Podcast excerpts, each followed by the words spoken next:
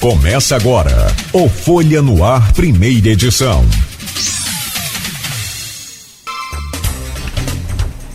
Quarta-feira, dia 21 de fevereiro de 2024. Começa agora pela Folha FM 98,3, emissora do grupo Folha da Manhã de Comunicação, mais um Folha no Ar. Estamos ao vivo pelo Face, estamos ao vivo também lá no YouTube e você também pode daqui a pouco acompanhar este programa em podcast e logo mais reprise na Plena TV, também emissora do Grupo Folha da Manhã de Comunicação.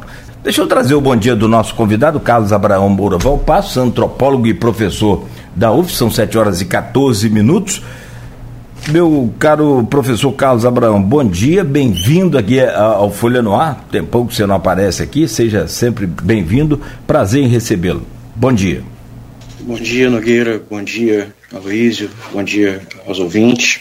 É uma satisfação estar aqui, né? uma alegria é, poder participar do programa. Já, já tenho essa oportunidade, já tive essa oportunidade algumas vezes e saio daqui sempre é, enriquecido, feliz né? É, então, agradeço mais uma vez o, o convite e, bem, é, são temas no mínimo espinhosos, né? São temas que, que têm sido discutidos a partir do, é, dos ânimos exaltados e, e ânimos que, obviamente, têm que estar exaltados, uma vez que, que são questões fundamentais para a gente se pensar enquanto humanidade, né? não diria nem enquanto sociedade, mas enquanto sociedades. Então, acredito que a gente vai ter um debate no mínimo interessante e, e engrandecedor. Meu caro Luiz Abreu Barbosa, bom dia, bem-vindo mais uma vez a essa bancada e, como sempre, importante contar com sua presença aqui. Né? Bom dia, seja bem-vindo. Bom dia, Nogueira. Quem está na técnica hoje, Marcelo ou Beto? Beto, Beto, depois de 60 dias de férias e voltou. Bom dia, Beto. Saudações do Bruneiros, Beto. Falou que era para ganhar de 8. De 8. São Pedro perdeu 5. Tá. Bom, bom, bom, bom regresso. Bom dia, Carlos Abraão, obrigado pela presença. Vou ter que conversar um pouco nos três próximos blocos. Bom dia, sobretudo você, ouvinte, pelo streaming telespectador do, do Folha no Ar. É, nosso bom dia, as categorias que nós ocupamos sempre nesse início de jornada. Até esqueci ontem de fazer. É, já virou meu bordão tradicional, mas é, é sincero, as categorias que acompanhamos nesse início de jornada de segunda a sexta, é, taxista, um trecho aplicativo, professores hoje aqui representados por um professor, e pais de alunos. Abraão, vamos lá. É, muito já foi dito e muito vai ser dito sobre que é engraçado como uma frase, uma frase, né? Uma frase pode causar tanta polêmica. Muito já foi dito e vai ser dito ainda pelo, é, da frase, a frase que Lula disse em Addis no, dia, no domingo dia 18 da manhã, é, comparando comparando que o que Israel sob o governo de Netanyahu promove na faixa de Gaza com o que Hitler fez é, com os judeus na Segunda Guerra Mundial. É, a reação foi tão imediata, eu até, até eu, eu, eu convido as pessoas para que assistiram o vídeo, se não repararam, assistam de novo. Há dois repórteres à esquerda da bancada que eles não, eles não falam português. E então eles têm um delay né, da tradução. Né? É, são repórteres estrangeiros. Lula fala, tem um delay. Quando do, a tradução chega, um olha para o outro e não acredita no que, no, que, no que foi dito. É, é nítido isso. Está na, tá na margem esquerda do vídeo. Né? Eu convido as pessoas a reverem e notarem isso. E de lá para cá gerou uma reação, uma escalada, uma crise, uma crise diplomática com Israel que não tem paralelo na, na história dos dois países, né? É, é como o Nogueira leu aí na, na, na nas manchetes do jornal, está todo mundo atribuindo isso a um erro, né, que não é o primeiro, né, quando o Lula fala de improviso. sobretudo nesse terceiro mandato. Um erro menos cometido no, nos dois mandatos anteriores. É... Você, aqui na, na, conversa que a gente estava tendo, você acha que isso pode não ter sido improviso, pode ter sido doloso, de caso pensado. Eu quero então começar, começar, começar por isso. Você acha que foi improviso? Você acha que foi doloso? Por que um, por que outro? Bom dia. Bom dia, Luiz. Vamos lá. É, bem, a primeira coisa que eu tenho a, a falar é o seguinte: é, eu sou um antropólogo de formação, graduação, mestrado, doutorado, mas eu não me dediquei ao tema Oriente Médio, aos diferentes temas pertencentes a isso que a gente enquadra como Oriente Médio. A gente tem professores, pesquisadores que se dedicam a isso, a isso há décadas, como por exemplo o professor Paulo Gabriel Ilu, é, professora Gisele Chagas, isso aqui no estado do Rio de Janeiro, você tem professora Franci Rose é, em São Paulo. Não é o meu caso, eu sou um, um, um antropólogo dedicado a outras temáticas, todas elas voltadas ao que a gente entende como antropologia política. Então, eu faço é, pesquisas na área de, de conflitos. Né? Então, eu não tenho é, é, bagagem para discorrer sobre é, as peculiaridades, os detalhes né, da, da temática étnica que, que atravessa esse tema. É, nem tampouco sou historiador para te dar detalhes sobre é, o histórico desse conflito. Porém, eu pensei, a partir do convite, o que, que eu poderia trazer como contribuição é, a esse debate. E uma das coisas que está sendo discutida é, é, é, a palavra, né? É, são as palavras, melhor dizendo. Então, a primeira coisa que eu fiz foi procurar é, o que, que significam essas palavras. Então, eu procurei, né, eu estou aqui diante do dicionário Roas, que eu vou trazer para vocês as palavras. A primeira delas, que tem é, andado nesse debate, carnificina. Né? Carnificina, na primeira acepção, grande massacre, chacina, extermínio, matança, jogo violento, quando você atribui ao futebol, né? é, lugar onde se fazem execuções de, é, de pena última, patíbulo, tortura, suplício. Sinonímia de massacre. Isso seria carnificina. Você tem a palavra genocídio. Genocídio significa extermínio deliberado, parcial ou total de uma comunidade, grupo étnico, racial ou religioso. É, é atribuído, é, está aqui, né, de judeus na Segunda Guerra, extermínio de judeus na Segunda Guerra Mundial. É, destruição de populações ou povos. Uma guerra nuclear resultaria no verdadeiro genocídio. Aniquilamento de grupos humanos, o qual, sem chegar ao assassínio em massa, inclui outras formas de extermínio, como a prevenção de nascimentos, o sequestro sistemático de crianças dentro de um determinado grupo étnico, a submissão condi a condições insuportáveis de vida, etc. Etimologia, geno, maicídio. Por fim, a palavra que tem sido o, o foco da discussão, holocausto. A primeira acepção de holocausto é sacrifício praticado pelos antigos hebreus, em que a vítima era inteiramente queimada, ou seja, trata-se de uma forma ritual. Né? O holocausto, portanto, é uma palavra anterior aos eventos que a gente é, classifica né, em meados do século XX como aqueles do holocausto. Mas ele está aqui também. A vítima é assim sacrificada sacrifício, expiação, oferecer o próprio filho, ato de abnegar-se, renúncia, abnegação. Quarta acepção, que é histórica, massacre de judeus e de outras minorias, efetuado nos campos de concentração alemães durante a Segunda Guerra Mundial. Tá? Essa seria a acepção de holocausto. É, como temos essa, essa discussão? Se a gente pega apenas a, a, a etimologia das palavras, a declaração do Lula ela é equivocada, porque você não está falando de um, de um caso onde é, são judeus no campo de concentração na Segunda Guerra Mundial. Né? A gente não está mais na Segunda Guerra Mundial, não é um extermínio de judeus, então não seria holocausto. No entanto, a ideia de holocausto, o holocausto em si, ele é muito mais do que uma palavra. O holocausto está muito além de uma palavra ele é o que é, eu, eu, trabalhei já com, com, com, esse conceito, classificando a partir de um outro conceito, uma outra abordagem teórica, como um paradigma radical. Ele é aquele evento, aquele tipo de evento que nos faz pensar a respeito de algo. Então, nesse sentido, o Holocausto ele é uma metáfora para uma forma de para um genocídio extremo, absurdo. Mas falar em termos conceituais pode ser um problema, porque a abstração, ela às vezes ou comumente nos afasta da carne, ela nos afasta da dor.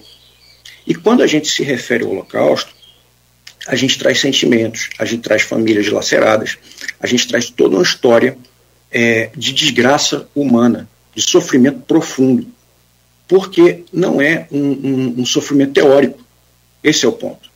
Por isso, as paixões são evocadas, e são é, legitimamente evocadas, porque a gente está falando de um, um sofrimento é, profundo, profundo. E esse é meu ponto, né? Esse é meu ponto com relação a isso. É, já, já retorno a isso, é, mas vou agora, a partir disso, é, falar na sua, é, tentar responder a sua questão. É, é possível pensar que foi um, um, uma declaração espontânea, impensada, é, de algum modo não prevista, inconsequente. Você pode ir por essa linha, isso é uma linha de abordagem. Né? Mas você pode pensar numa outra forma, né?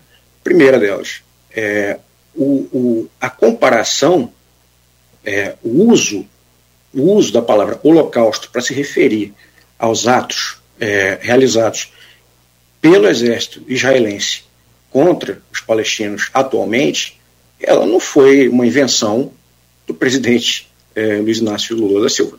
Né?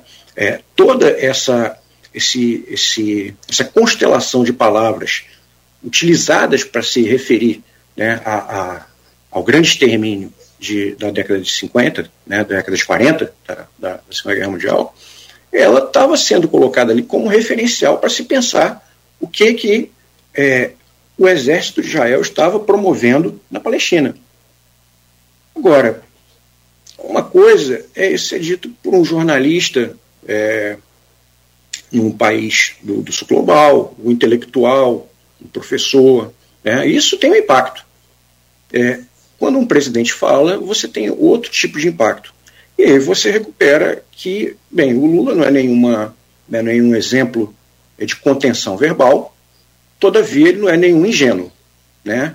Então dizer, ah, ele improvisou ali, eu olho com certa dúvida, porque você pode estar trabalhando ali com, com uma ideia de posicionamento, né? de, ou de reposicionamento é, do país em termos geopolíticos, pelo menos no que diz respeito a essa diplomacia, o que significaria não acompanhar é, outras posições, apresentar uma postura que talvez fosse de é, independência em, em, percepções, em observações e abordagens. Claro que isso traz impactos, e aí que entra a delicadeza é, do trato diplomático, porque você não está falando de uma, de uma declaração assim menor, mas você pode gerar é, afastamentos de parceiros comerciais. Né? Então você está lidando com, com, questões também econômicas. Mas aí a gente volta, né? porque é, é, é curioso demais. Né? É, sinceramente, não foi a primeira vez que, que eu vi o termo holocausto sendo utilizado para é, comparação com massacres. Né?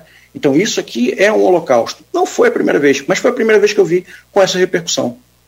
Foi a primeira vez que eu vi com essa repercussão. E é curioso que, é, que a gente esteja espantado com a reação do Netanyahu. Afinal, o que, que a gente esperava? Esperava que ele dissesse, não, realmente, eu não tinha pensado nisso, vou parar. Né? Agora me toquei. Né? Não, não, não gostei do que estamos fazendo. Retiro de campo. Não, claro que não.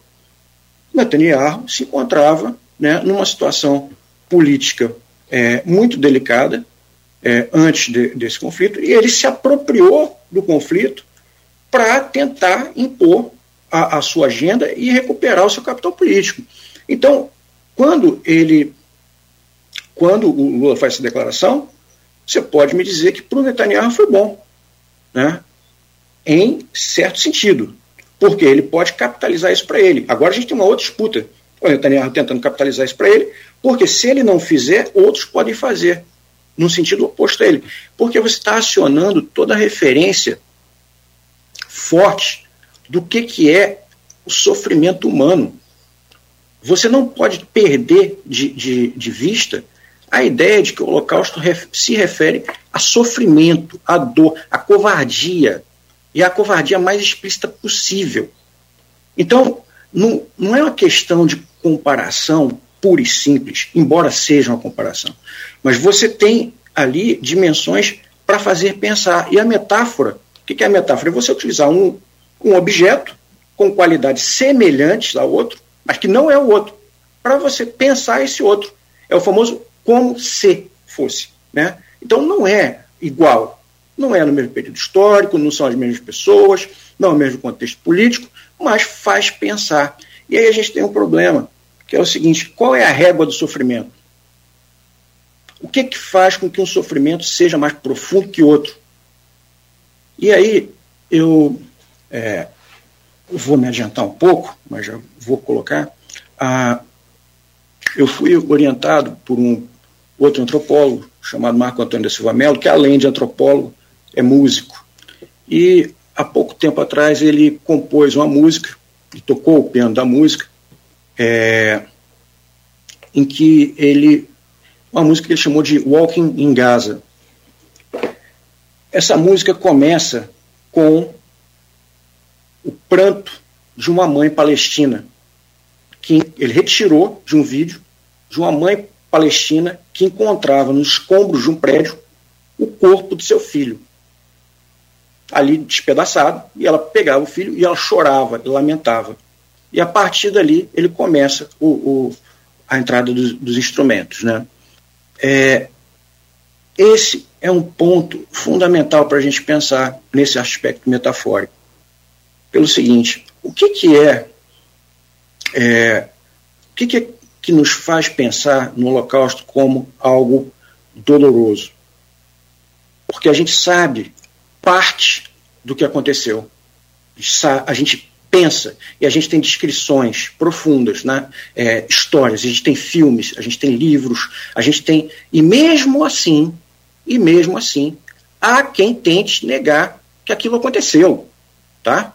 Há quem diga que não, não foi bem assim, né? Mas foi. Então, quando a gente tem acesso a essas, a essas, a essas histórias, a gente cria algum grau de empatia com aquilo que se deu, né? alguma relação. A gente não teve isso ainda em relação aos palestinos.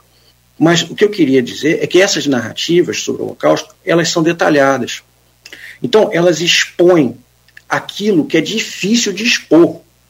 Você tem dificuldade, porque, por exemplo, se você perguntar agora o que, é a morte numa câmara de gás? Vamos lá. O que, que é a morte numa câmara de gás? Pessoal, quem tem, quem tem ideia do que é morrer numa câmara de gás? Quem viu? Quem ouviu o relato de como era feito? Você não está falando, e aí são sete horas da manhã, para quem está tomando café da manhã, isso não é um tema agradável, mas você está falando de pessoas, dezenas de pessoas empilhadas numa sala. Não é isso? sofrendo, sabendo o que vai acontecer, entendendo, às vezes entendendo naquele momento o que vai acontecer, se amontoando para fugir do gás que está chegando. O que significa que nem todos vão morrer ao mesmo tempo. E você não é uma morte tranquila. Eu não sei se de, devo entrar nos detalhes do que é a morte na câmara de gás, né? mas é uma morte onde você não, não é uma morte simplesmente respirar, parar de respirar e acabar. Você vai perdendo os sentidos, você vai agonizando você vai perdendo o controle das suas funções intestinais, você vai vomitar, você vai sofrer, você vai sentir dor. E outra, você vai fazer isso na frente dos outros. Não necessariamente todos eles já começaram com aquilo. Então você está falando de sofrimento profundo. O Holocausto foi, um, um, foi a miséria humana exposta e concretizada. Né? Então, dito isso, dito isso, a gente tem que entender qual é o, o, processo histórico que marca esse evento e como que ele depois vira uma referência para você pensar o que é sofrimento humano. Mas não foi o único. Não foi o único genocídio da Terra. Foi talvez o mais relatado, talvez o mais discutido, o mais emblemático. A gente não pode dizer que foi o único. E é por isso, por ser tão discutido, que ele vira uma referência. Uma referência conceitual. Agora, é, Isso eu estou falando como quase como um antropólogo de longa distância, né? Mas justamente por não ser um antropólogo de longa distância e por ser um tanto que é, aficionado pelos dados concretos da vida real, voltemos à história inicial da música, né? Walking em Gaza. É, você fala de um sofrimento profundo entre os judeus. Por que, que você não pode falar de um sofrimento profundo entre os palestinos? Por que? Como você vai medir isso? As palavras não são suficientes para medir isso. E esse é um problema crucial. Então, para uma mãe, para uma mãe que encontra seu filho despedaçado nos escombros de um prédio, por vezes você encontra é, seu ente querido, seu pai, sua mãe, seu irmão, seu melhor amigo, não morto, mas despedaçado, sem um pé, sem uma perna, com parte do abdômen aberto, ainda vivo e consciente. E você assiste aos últimos minutos de vida dessa pessoa. E você vê que isso não foi um evento único, que isso foi um evento que atravessou várias pessoas ao seu lado. Muitos fugiram. Você não está falando somente de uma bomba que caiu. Você está falando de bombardeios cotidianos que atingem qualquer lugar. Você está falando, nesse momento, de praticamente 11 mil crianças. 11 mil crianças mortas.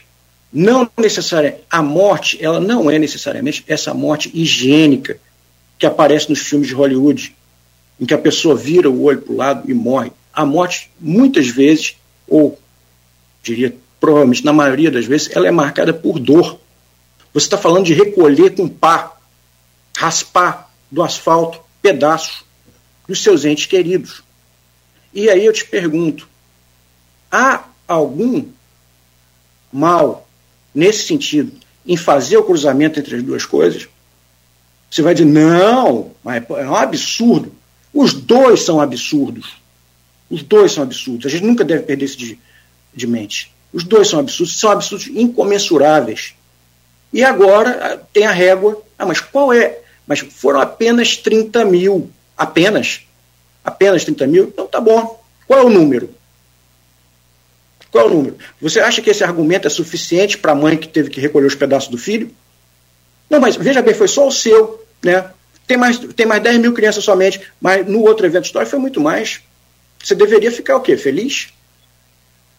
é para é a gente olhar e dizer, não, está tudo certo. Né? Não, não está tudo certo. Não está tudo certo. É um absurdo. O nome disso é genocídio. Né? Hecatombe, desgraça. Tem vários adjetivos que têm dificuldade de dar conta disso.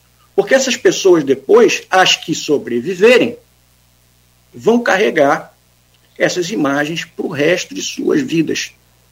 Tal como os outros que sofreram com as desgraças do Holocausto.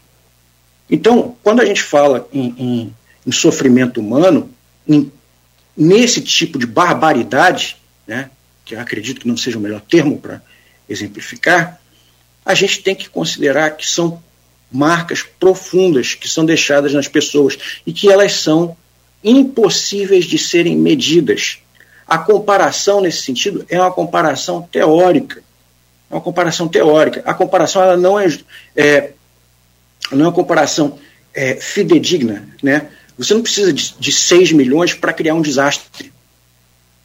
Embora aquele desastre seja referencial. Mas você tem vários outros, vários outros, de proporções muito semelhantes. É um etnocídio. É um etnocídio. Não é um bombardeio puro e simples. É, é como é que eu posso. É um, uma política de dificultar a alimentação. Você está racionando alimento, você está racionando eletricidade, está bombardeando é, hospital, está bombardeando escola. Ninguém está dizendo, né, ou pelo menos ninguém é, de bom senso, que haja alguma, é, alguma legitimidade, como é que eu posso dizer, alguma, algum aspecto positivo no ataque realizado pelo Hamas. Foi outro absurdo foi outro absurdo. O meu problema aqui é o seguinte: a gente não pode justificar um absurdo pelo outro. Você, ah, condena a violência do, do Hamas, mas Israel, o Estado de Israel realmente está apenas é, revidando aquilo que foi feito. Né? Não. Hamas teve uma conduta profundamente problemática, é, gerou dor, sofrimento, né? gerou uma carnificina, porém, você, por isso, não pode justificar o que o governo de Netanyahu está fazendo. E não faz, é, é, não faz isso sem colher seus louros, né? Porque ele capitaliza isso politicamente. Você não pode esquecer que tem dinheiro também nessa história. Existe dinheiro. Toda guerra é um, um, um, uma arrecadação e, e, uma forma de manipulação de dinheiro e de poder. Então, para um dirigente político, né, você não pode tratar isso como se fosse um, mero jogo de palavras. Né? É, para nós que somos é, levados a pensar isso a longa distância, a gente também pode trazer para os nossos próprios contextos, né? Onde a gente pensa que, é, sim. É porque você está citando vários pontos, estou anotando aqui, mas senão eu vou perder muito, muito ponto de pergunta. É, você já falou aí da. Eu formulei duas aqui. É, só em relação a. Você, começou falando de, de, de, terminologia e tal. É, você, você, já disse, o Holocausto, é, na sua. É, leu Ioais, é porque eles faziam holocausto, os judeus faziam holocausto, né? Ofereciam animais em holocausto a, a, a Deus, Yahvé, Eloi, Adonai. É, o próprio Cristo, quando quebra aquele episódio que ele quebra os 20 milhões do templo, era o câmbio para comprar animal para fazer o holocausto no templo de Jerusalém. Né? Cristão judeu. É, mas é bom lembrar que os, os palestinos têm um nome para o que acontece com eles desde 1948, próprio. Al-Nakba, a catástrofe. Né? É, guerra de dependência de Israel, declara independência no, no mesmo dia, Egito Jordânia, Síria Iraque invade Israel, Israel ganha na guerra, como ganha todas as guerras seguintes, e a partir dele toma os territórios dos palestinos e tal, eles, chamam, eles têm um nome para isso, o nome é Al-Nakba. Então, isso que a gente está vendo agora, isso que a gente está vendo agora em, em episódio de uma, de uma coisa que eles, que eles têm um nome próprio e que acontece desde 48, né? É, mas em relação, eu queria, nessa coisa do, do, do a pergunta inicial, se foi improviso ou, ou não. É, porque muita, muita, é, isso também tem sido muito debatido, porque se foi doloso, para quem condena seria muito pior, porque revelaria o pensamento cru de Lula. Né? É, é, o, é, é o que se fala, muita gente está falando isso. Né? Mas é, é, é, é, vamos lá. O Rabino Newton Bonder, que é uma figura progressista, né, muito articulado, ele colocou uma questão que eu queria, que eu queria colocar para você. Ah, por que, que, não, por que, que não pode é, chamar, chamar, comparar o que tá, o Al-Nakba o Holocausto? Vamos, vamos usar a terminologia de um povo e de outro, judeu e do, e do árabe, para ficar melhor ele, ele, ele coloca, ele se manifestou, né, é, se disse ofendido por as declarações de Lula, inclusive levantou o que Lula significa para o mundo, o apego ao mais pobre, né? Enfim, é, no qual, do qual ele é, ele é, ele é, ele é solidário. Foi eleitor de Lula, né? Tem muitos judeus que votaram Lula no Brasil ele, ele colocou, da mesma maneira que você não pode chamar um ditador africano, como, vamos falar em genocídio, de Ruanda, como escravocrata. Então, por que, que, é, por que, que essa medida não seria correta? Ou por, ou, ou, ou por que ela estaria errada, que no teu bonde coloca? Luiz, é, a gente acaba caindo no, numa discussão é, sobre conceitos, sobre palavras, né? É, esse evento, para os judeus, ele é muito caro, porque ele marca uma população que, que se dispersa no globo. Né? É, os palestinos, embora estejam também dispersos em várias partes do mundo, é, não na mesma quantidade, não no mesmo peso político. É, E aí tem, tem um problema evidente que é o seguinte: o Lula não é nem, nem judeu, nem palestino. Então ele trabalha, ele, e um ponto importantíssimo, ele não é nenhum intelectual. Ele não, não, não é historiador, ele não trabalha com a discussão. É. Então ele pegou um referencial, né, que é um referencial universal. A catástrofe humana é o holocausto. Né? Você, mas não é. O meu ponto é o seguinte: não é a única. Né? É, por exemplo, não, quando você. Outra forma de, é, de carnificina que a gente vivenciou, você, você viu uma. Né? É, viu uma não, mas você foi, visitou um, um, um, um lugar que foi uma carnificina que foi Canudos. Né? Você foi para lá e viu. Aquilo ali foi um exemplo de carnificina. Não, entra, no, você pode classificar como genocídio? De certa forma, sim, também. Você matou até o último sujeito que poderia dar. É, é, ninguém se rendeu, que poderia oferecer resistência. Só que você vai falar que Canudos foi um massacre? Sim, foi um massacre. Foi uma carnificina? Foi. Foi um genocídio? Pode dizer que sim. Mas você não tem a mesma proporção, entendeu? Você não tem a mesma proporção. A grande questão do, do, do, do Holocausto é que você tem é, detalhes de requintes de crueldade que são para além da carnificina pura e simples. Então você tem uma industrialização da morte. Né? Então você tem um, um processo ali de, de é, com, com, suas peculiaridades, sim. Nesse sentido, a, a, a, o Holocausto foi único. Nesse sentido, o Holocausto é único. O meu ponto é o seguinte: é que quando você trata ele como uma referência, como um axioma né?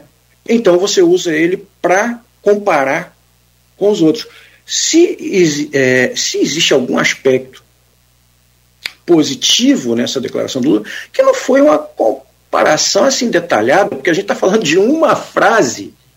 A gente está falando de uma frase. A gente está falando de uma frase em que ele dizia, se eu, se eu bem me recordo, ele falava: olha, vamos lá, é, nunca antes na história do mundo alguém vivenciou isso. Aí ele deu uma a não ser que seja é, aqueles eventos do Holocausto na Segunda Guerra Mundial. E ele está errado na frase. Porque esse tipo de evento já foi vivenciado né, no mundo inúmeras vezes. Né? Carne, e essas carnificinas, genocídios, etc., eles são frequentes. Triste, triste dizer isso, mas eles são frequentes. Agora, o ponto é idêntico ao Holocausto? Não, não é. Não é. Mas, metaforicamente, é, o Holocausto faz pensar. E aí vem a questão: o que dá direito? O que dá direito a esse tipo de extermínio? Por que, que o exército de Israel, sob comando de Benjamin Netanyahu, se dá o direito de massacrar civis? Porque não é guerra. Isso aí tem que ficar muito claro. Existe uma, uma, uma guerra quando você tem dois lados né, se opondo. Um pode ser mais forte, outro pode ser mais fraco. Mas ali você tem um processo de perseguição e extermínio. Que guerra você tem com um bombardeio atingindo mulheres, crianças, etc. Isso é guerra? A maioria dos mortos são civis. A grande. E essa maioria que eu estou falando não são ah, 51%. Né? Você está falando de um, de um número expressivo. Então você tem um massacre. É, qual a, a própria intenção de inundar túneis e as consequências que isso teria para o povo, que já não tem comida, que já não tem eletricidade, ficaria também sem água, que já não é uma coisa assim muito comum de ter. Né?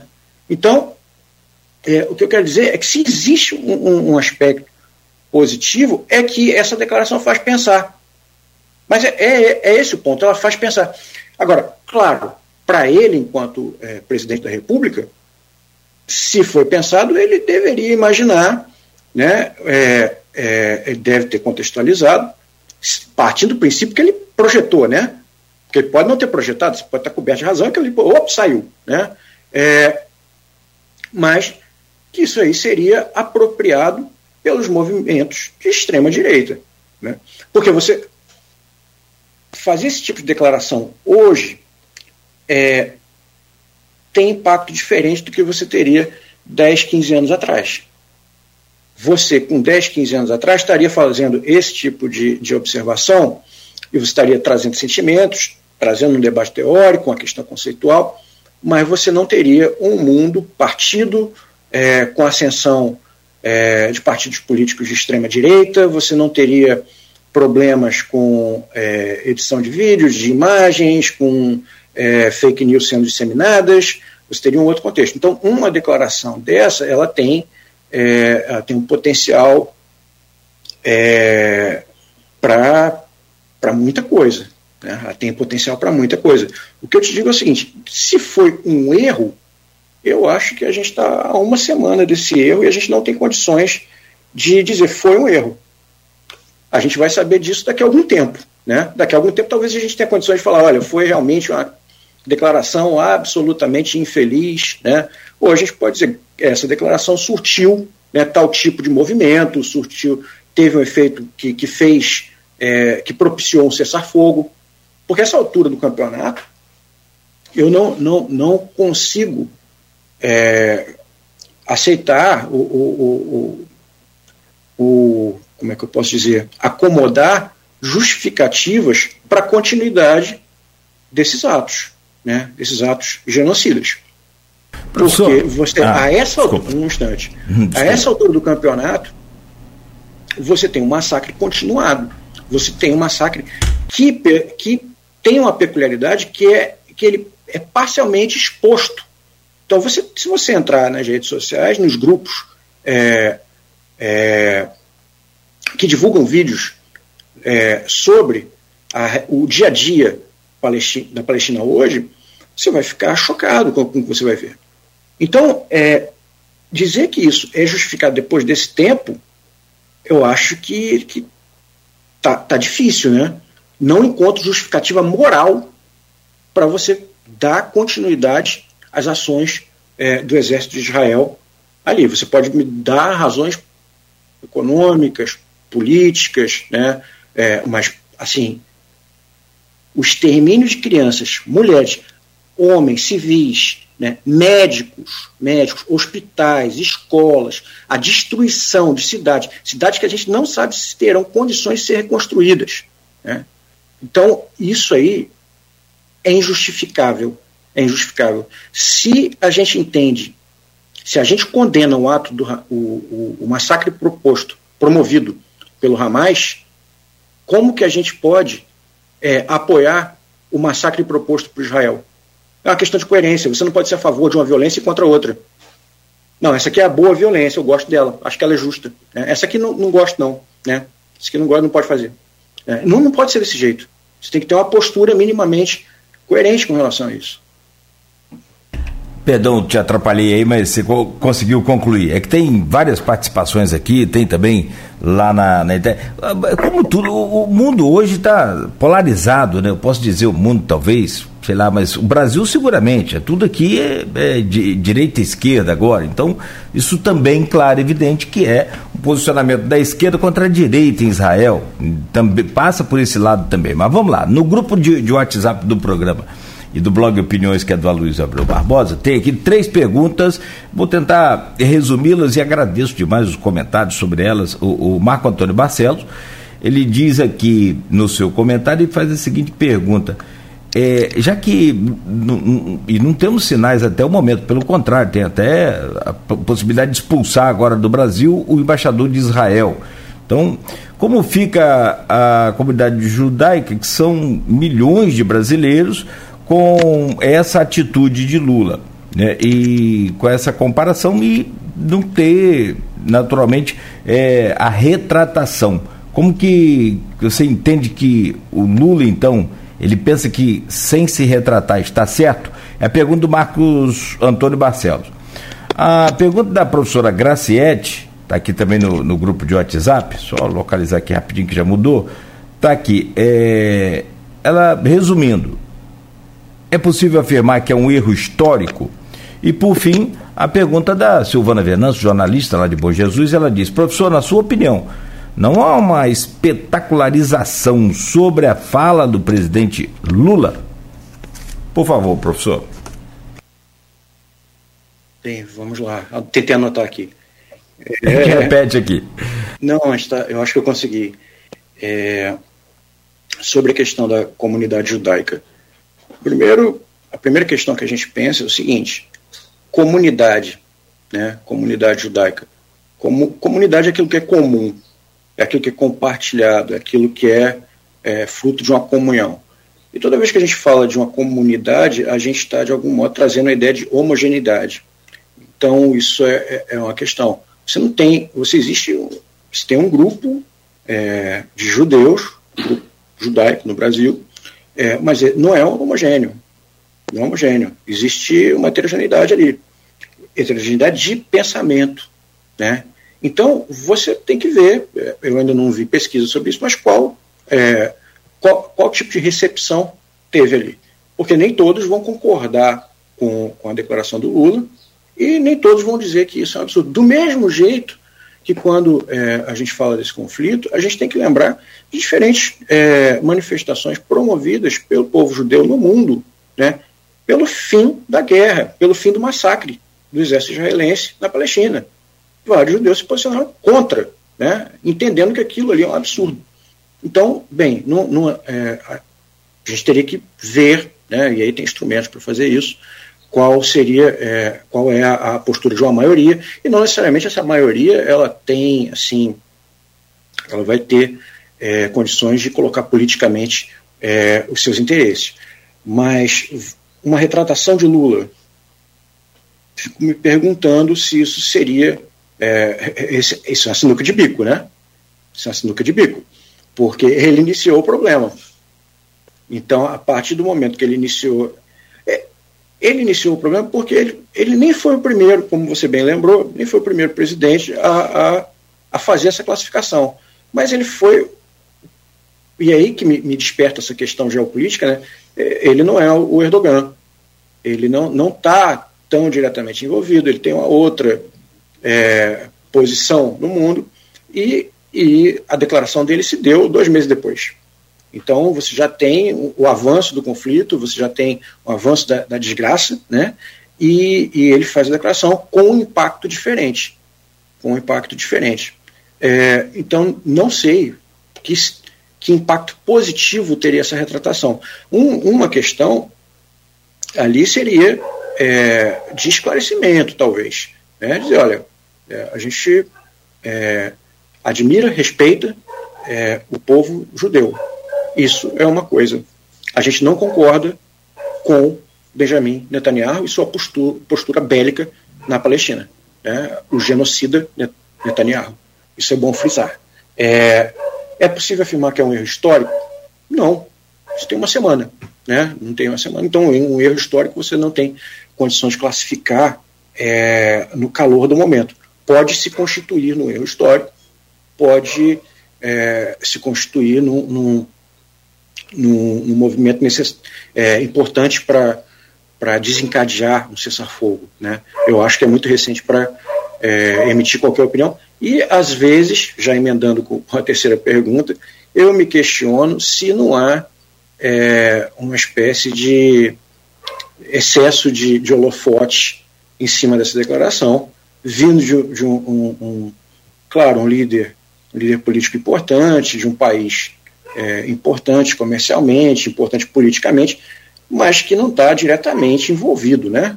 Então, é, a opinião do Lula não, não, não, define os rumos do conflito, simples assim. Né? Ele pode. ele, ele é um, um dos personagens que atua, mas ele está longe de ser o personagem principal nesse conflito. É, é esse o meu ponto. Então, é, nesse sentido, se ele conseguir é, promover seus interesses de articulador político, ok. Né? Então ele saiu é, bem posicionado. Caso não tenha nenhum efeito, ele corre o risco de ter a sua declaração lembrada e criticada durante um, um longo período. Mas acho ainda que, que é recente para a gente, e não sei nem se, se tem é, essa relevância tão grande vindo de um presidente que não está diretamente, nem tem poder para intervir. É uma dúvida minha. Hebrão, é, esse bloco daria um programa inteiro, né? mas tem outros assuntos, outros assuntos para tratar. Vou fazer a última pergunta. Tem Só, só da primeira resposta sua, eu notei aqui umas, umas 25 perguntas, mas vou, vou fazer uma. Até porque você voltou a tocar nela na segunda resposta sua. Por que, que essa declaração de Lula teve tanta evidência? Óbvio, porque Israel deu respostas muito duras, escalou o conflito. Ontem, o chanceler brasileiro também respondeu muito duramente ao, ao chanceler é, de Israel. Né? Me parece que tanto Netanyahu e o Lula foram os dois primeiros a se manifestarem e depois se recolheram e deixaram essa briga para os chanceleres. Né? É, o Mauro Vieira, sabia, Mauro Vieira da, da, da do, do, Brasil e o Israel. Me ajuda aí, Nogueira. Israel Slot, eu acho. O nome dele é Israel mesmo, né? É Israel mesmo, é, é. é, é. Enfim. É... Agora, é assim, é... Você, você chegou a começar a pensar isso aí. E é inegável que é, é, Netanyahu estava nas cordas. Estava nas cordas. O termo carnificina que você usou foi usado pelo Vaticano, pelo segundo nome do Vaticano, para classificar o que ocorre em Gaza na quinta-feira da semana passada. E também gerou reações.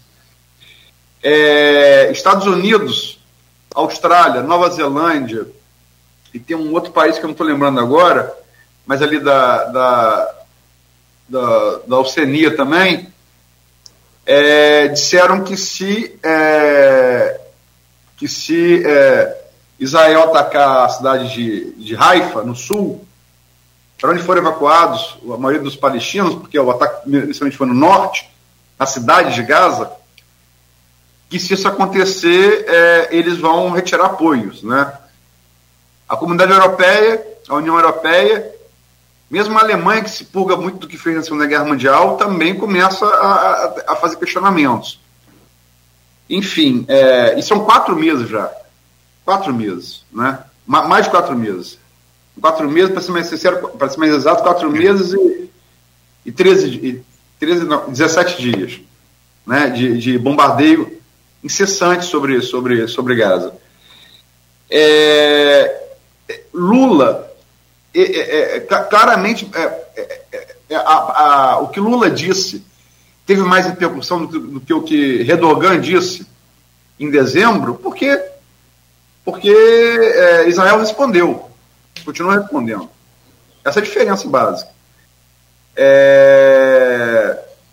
Mas, mas, assim, até que ponto Lula, a fala de Lula, vamos deixar etimologia, se foi se houve dólar ou não, se faz parte de um novo elemento geopolítico do Brasil. Enfim, é, é, ela não serviu para levantar, para tirar o Netanyahu das cordas externamente. Eu falo externamente política externa é, brasileira. Ao mesmo tempo, internamente, não serviu para tirar das cordas Bolsonaro e os bolsonaristas que estavam desde 8 de fevereiro nas cordas, né, e ganharam né, com isso levantaram para poder, poder falar mais alto. E outra coisa, é, Nogueira falou em milhões. É, a, na verdade, a comunidade judaica no Brasil, no Brasil são 120 mil pessoas. É, não, não chega a ser milhões. Mas é, é, são pessoas com muita influência. Muito, geralmente, pessoas muito bem-sucedidas, né? área acadêmica, profissional liberal, é, empresa, enfim.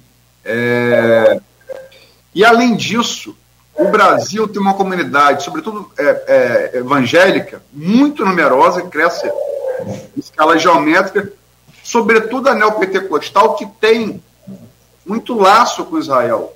É comum você ver, em casa de pentecostal, a manifestação neopentecostal, a bandeira de Israel.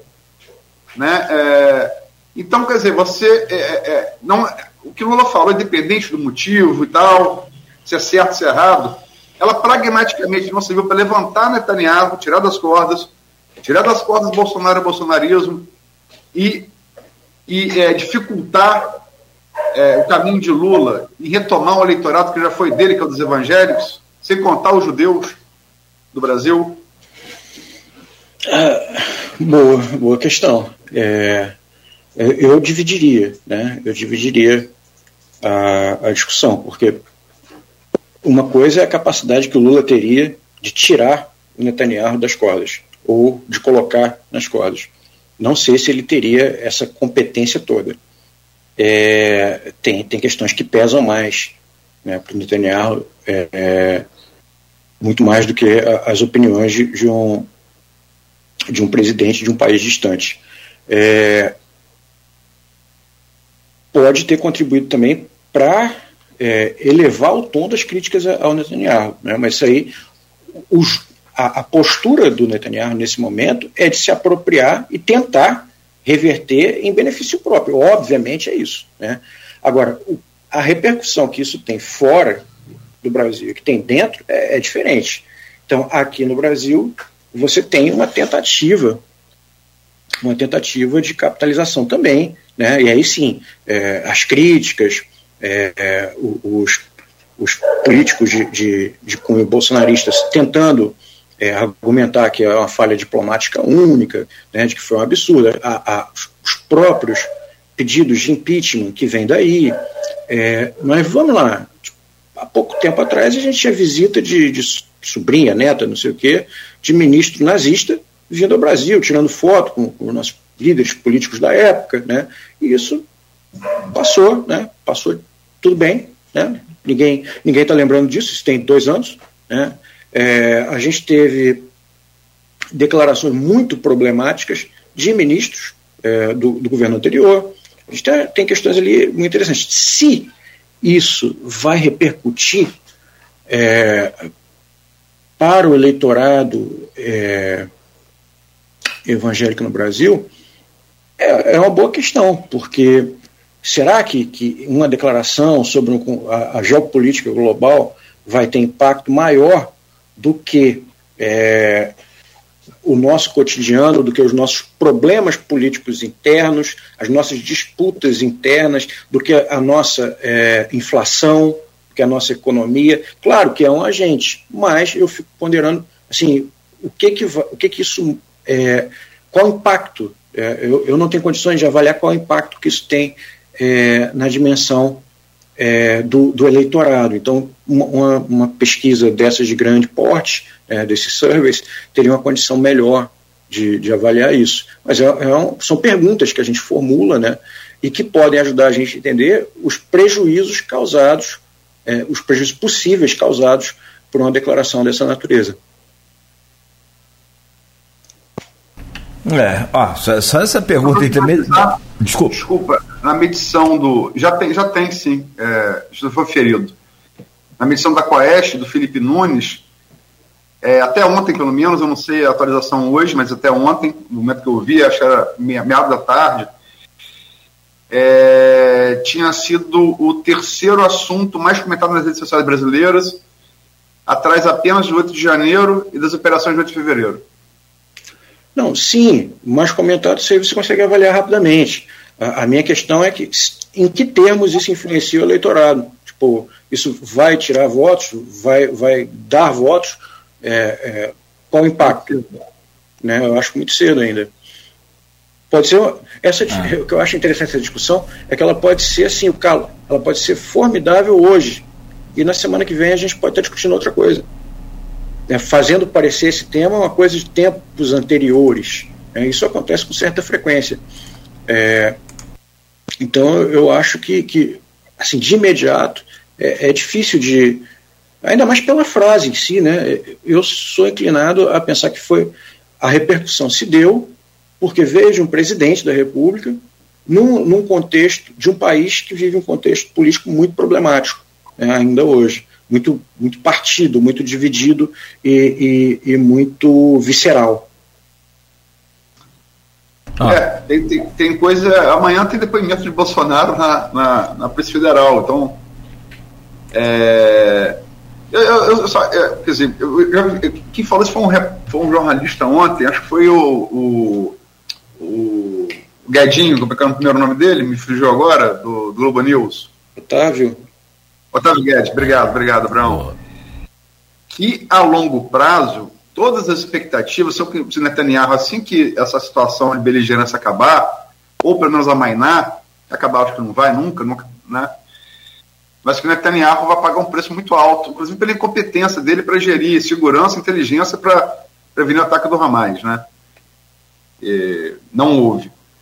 E que é, o, o, o, o, Otávio Guedes colocou, né, que nessa projeção de médio e longo prazo, se o Netanyahu realmente. Já projetaram que ele se ferrava várias vezes, ele está sempre se reelegendo, né? Então, é, mas se isso se confirmar, que Lula, a médio e longo prazo, lucraria, né? Mas aí, quer dizer, aí é futurologia, não dá para saber, né? É. Mas é, é, uma, é, uma, perspectiva também, também interessante. Um jornalista experiente que não, não é uma possibilidade que está encerrada, não, né? Acredito que não. Eu, eu acho esses eventos muito, muito, muito novos. Né? O evento, no caso, da, dessa reação é, desproporcional de, do, do exército de Israel. Então, assim, entender quem são os ganhadores, e, e sinceramente, é, eu considero isso muito frio, é, muito desencarnado porque isso mostra um dos problemas que a gente tem mais evidentes, que é pensar em ganhadores e perdedores é, que, que não, não foram, é, não se esconderam de tiros, não fugiram de bombas, que estão ali é, apenas observando a longa distância, provavelmente na poltrona, no ar-condicionado, uma realidade que pessoas morrem dilaceradas. Né? Então, eu acho que no final das contas esse conflito não tem.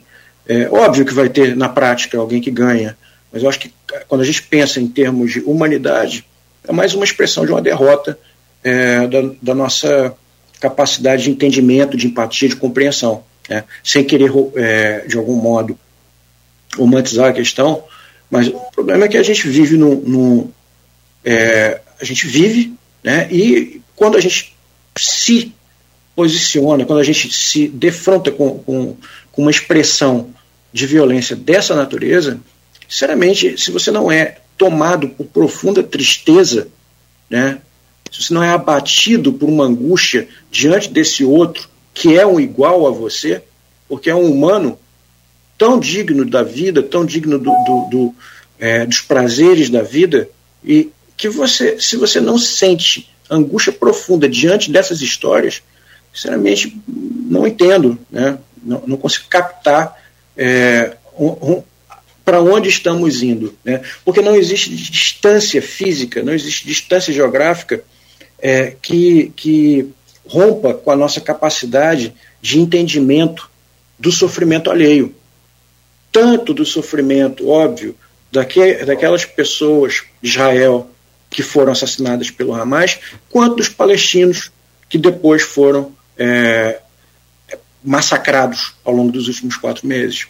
Então, eu, eu vejo isso, esse, todo esse processo histórico, como mais um evento catastrófico, é, triste, sanguinolento, é, é, é humano, mas é, é, o pior que o humano tem. Né?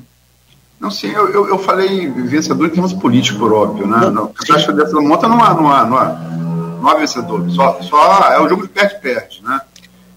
Mas só para. Desculpa, Nogueira. Estou vendo aqui agora, o, Senado, o presidente do Senado ontem, Rodrigo Pacheco, tentou atenuar a fala de Lula, mas cobrou um período de retratação. Né? Cobrou na, da tribuna do Senado. Eu estou vendo aqui hoje, Jacques Wagner, senador da Bahia, ex-governador da Bahia, tido como um dos grandes nomes do PT nacionais, também, falou, é, também se pronunciou e disse: não se usa o Holocausto como comparação. Né? É uma fala importante, porque é um nome importante do PT, né? Muito importante do PT. Só para finalizar, desculpa, mas vamos, vamos passar. Sim, pro... sim, sim. Bom, né, eu acho que ele é amigo de Lula aí uns 50 anos, só para a gente ter ideia de quem está falando, né? É, mas, sobretudo, vocês falaram tudo aí, só para não dizer que eu não comentei aqui, se que tem alguma coisa aí pode dizer desse assunto, só do assunto, não do, do, do fato em si, é que tem um engajamento aqui muito grande lá na, nas redes sociais, nós lá no Face, no streaming, nosso professor e Aloysio, tem uma série de, de comentários, e claro, aí são naturalmente pessoas que estão acompanhando a entrevista, elogiando o professor, falando sobre a entrevista, mas também aqueles que se posicionam tanto de um lado quanto de outro. Que é essa coisa que você falou, Aloysio, que o professor também falou, um assunto que tira ou que coloca um político nas cordas. É isso. Lá no, no X, nesse aplicativo que era o, o Twitter, o trend, é a relação de assuntos mais comentados do momento, disparado ali está Israel. São 8 horas e 13 minutos. Nós vamos seguir conversando aqui com o professor Carlos Abraão Moura Valpassos. Ele é antropólogo e professor da UF. E aí a gente vai trazer esse assunto também aqui para o Brasil, essa questão do Bolsonaro, que a Luiz já falou, na quinta, e também Campos daqui a pouco. Vamos ao intervalo, a gente volta a seguir num oferecimento de Coagro, Proteus Unimed Campos, Laboratório Plínio Bacelar e vacina Plínio Bacelar. No programa de hoje, com a Luiz Abreu Barbosa da bancada, estamos conversando com o professor Carlos Abraão Moura Valpassos. Ele é antropólogo e professor da UF. Fizemos aqui um, um, um bom primeiro bloco, na minha opinião, se me permitem, conversando com o professor, falando sobre as repercussões aí mundo afora, e claro aqui no Brasil também, nas bolhas e tudo mais, sobre as declarações de Lula quanto à guerra em Israel. E em que ele compara né, Netanyahu a Hitler e os efeitos da guerra seria o Holocausto. Enfim, para esse bloco agora a gente tem um tema agora é nacional, chegando aqui mais pra, pra, para o Brasil e que é sobre Bolsonaro, professor. É, na quinta-feira vai estar na Polícia Federal e no domingo na Paulista. Rapidamente, depois do dia 8 de janeiro do, do, de 2024, tivemos o 8 de fevereiro de 2024, que revelou aí boa parte, não tudo, mas boa parte daquela delação do, do CID. É, e numa operação da polícia, numa investigação da polícia, também revelou o uso da ABIN, Agência Brasileira de Inteligência, para é, uso pessoal do presidente, enfim, todas aquelas revelações feitas e é, é culminando com o depoimento do Bolsonaro na quinta. O depoimento esse que ele tentou, através dos seus advogados, é, adiar ou transferir a presença dele para um outro dia, outra oportunidade, mas não conseguiu. Ele alegou que não tinha conhecimento do conteúdo completo de todo o, o processo. E aí Alexandre de Moraes indeferiu o pedido e ele vai ter que comparecer à polícia na próxima quinta-feira. Então tem uma série de perguntas. Essa questão do conteúdo, a gente sabe que é, a, num país democrático você tem que ter acesso, evidentemente, ao, ao que você está sendo acusado. Você precisa saber, será que ele não sabe realmente? E se não sabe e foi negado o direito ele, as consequências disso? A questão dele falar na quinta na polícia, nessa situação, e ir para a avenida domingo. Como é que repercute tudo isso na visão do senhor, professor? Bem, a gente tem um, um, um processo que escala, né, é, e que a gente vai acompanhando com, com um interesse muito vivo. Né. É, se trata do dia a dia da, da política nacional é, no que diz respeito às figuras principais e aos impactos que isso tem depois de alguns movimentos na nossa própria vida. Então, é, a gente atravessou a eleição de 2018, que foi uma eleição conturbada, problemática, difícil. A gente teve quatro anos do governo Bolsonaro, que foram quatro anos que podem ser classificados de qualquer forma, menos de tediosa, né, porque foram, no mínimo, agitados.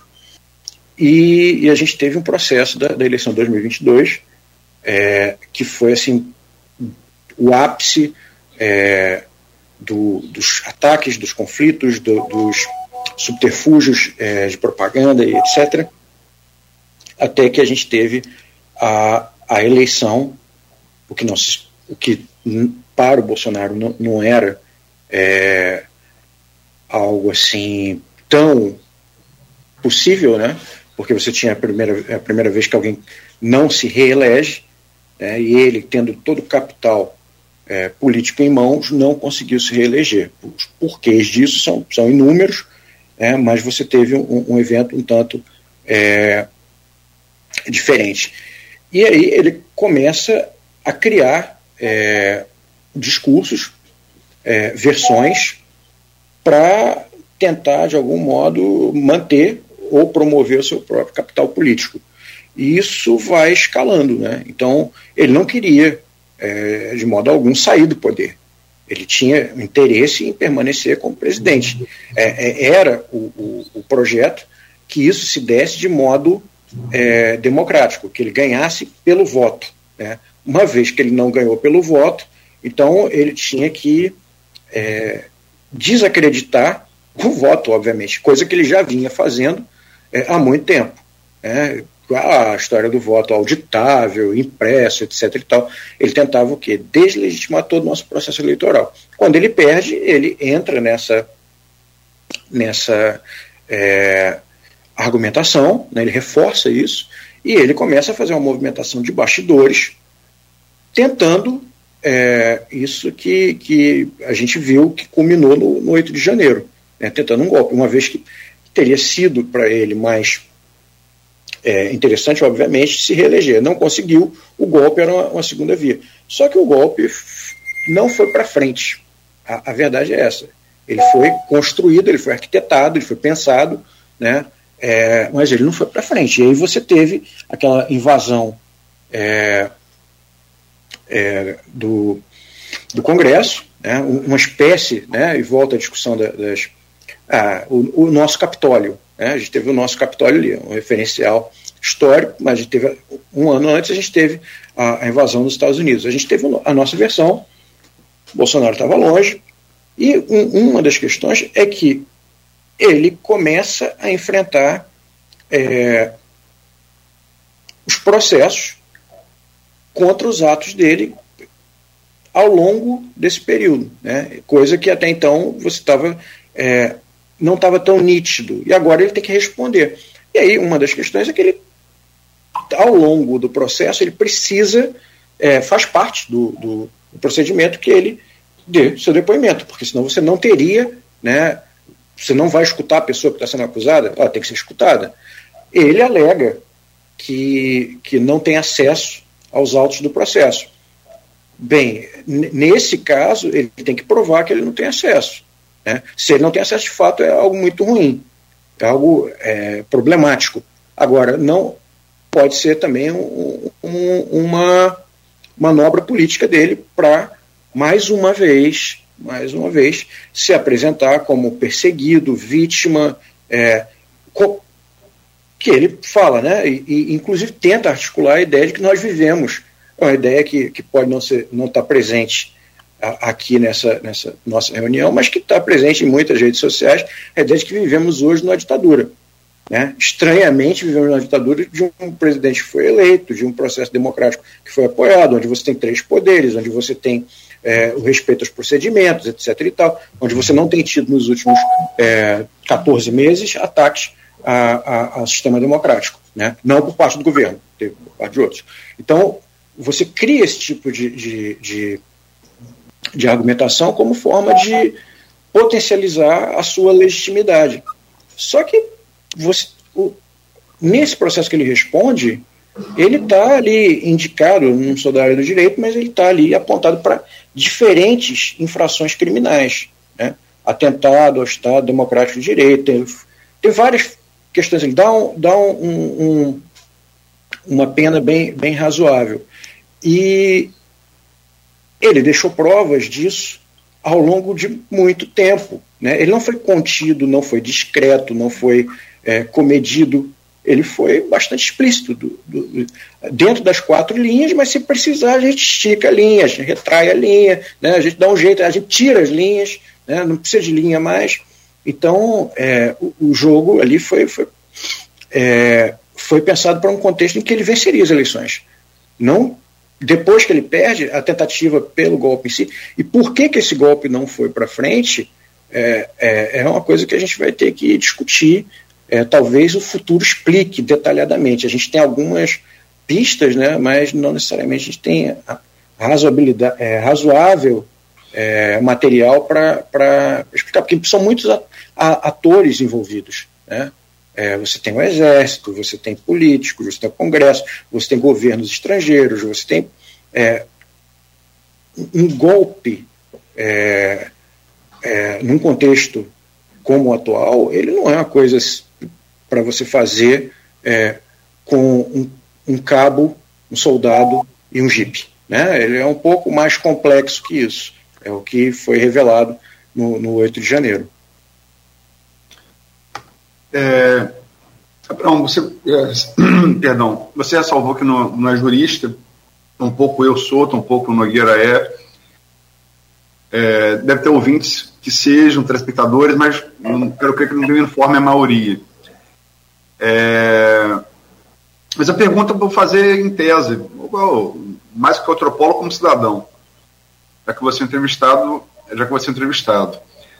É, a gente, é, mesmo quem defende é, a Lava Jato, quem defendeu e mudou de ideia pelo que, que ela se revelou e tal, sobretudo depois que o Moro, o Moro aceitou, né, é, aceitou de, de, de, desde os vazamentos, vazamentos da Vaza Jato, né, pela Intercept Brasil, mas sobretudo depois que o Moro aceitou ser ministro, ministro da Justiça de Bolsonaro, né, que é uma coisa que ficou muito explícita, né? Explicitou muito, muito demais. É, é, a, a, parcialidade de Moro é, hoje parece que é algo, algo consensual. As pessoas que apoiam a, a, precisavam fazer isso, né? É, mas, mas, ninguém nega que houve parcialidade, que foi um dos motivos jurídicos, junto com a questão do foro, para anulação das condenações de Lula. Um jurista que eu tenho muito respeito é o Walter Mairovich, é, ex-juiz, é consultor jurídico do UOL. Eu acompanho ele há algum tempo, gosto muito das observações dele. Está longe de ser um, um, jurista bolsonarista como Ives Gandra, como André, André Marques, como, como André Marques, não, perdão, André Mendonça, como Cássio Nunes Marques, como Marco Aurélio Melo. Né? Tem uma visão que me parece até progressista, política, embora não revele muito. Ele falou uma coisa é, que me deixou com uma, uma. me acendeu uma coisa, na, na, um, um, porém razoável na cabeça.